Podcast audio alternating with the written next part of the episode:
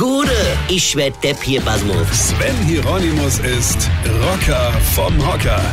Ich bin geschockt, wirklich geschockt und fühle mich als Verbraucher auch echt hintergangen. Wir sind doch für die ganze Großindustrie nur Zahlvieh. Ja, ich bin echt sauer.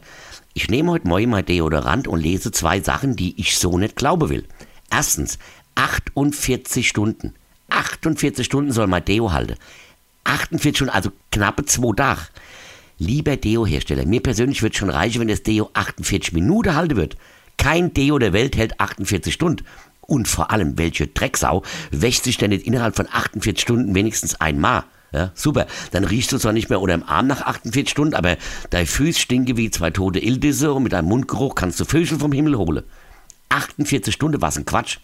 Und dann stand da noch drauf, das wäre frech. Ja, das ist es allerdings frech, und so einen Scheiß zu erzählen. Dann stand da noch, und es gibt wirklich Grenzen, Freunde, denn da stand noch, das Deo wäre vegan. Vegan. Mein Deo ist vegan. Ey, Entschuldigung, was denn sonst? Habt ihr da jahrelang Schweine mit untergemischt? Habe ich mir die letzten Jahrzehnte Fleischwurst unter der Arm gespritzt oder was? Kommt daher der Begriff, Alter, du stinkst unter dem Arm wie eine Sau. Mein Deo soll also angeblich 48 Stunden halten und es ist vegan. Was kommt denn als nächstes? Der Hinweis, dass in meiner Zahncreme keine Salzsäure ist. Oder dass mein Schnitzel nicht auf dem Schnitzelbaum gewachsen ist, ja. Oder vielleicht der Hinweis, Achtung, holländische Tomate könnte Wasser enthalten. Obwohl da der Hinweis wohl ehrlicher wäre, wenn er lauten würde, Achtung, könnte Spuren von Tomate enthalten.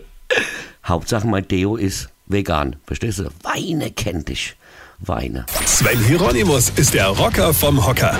Ihr Kollege, vergesse mal der Rett nicht, aber ich spiele am Freitag, den 20. September im Bürgerhaus in Heidelberg, am Freitag in Heidelberg und am Samstag, der 21. September in Frankfurt in der Case, mein aktuelles Soloprogramm, als ob.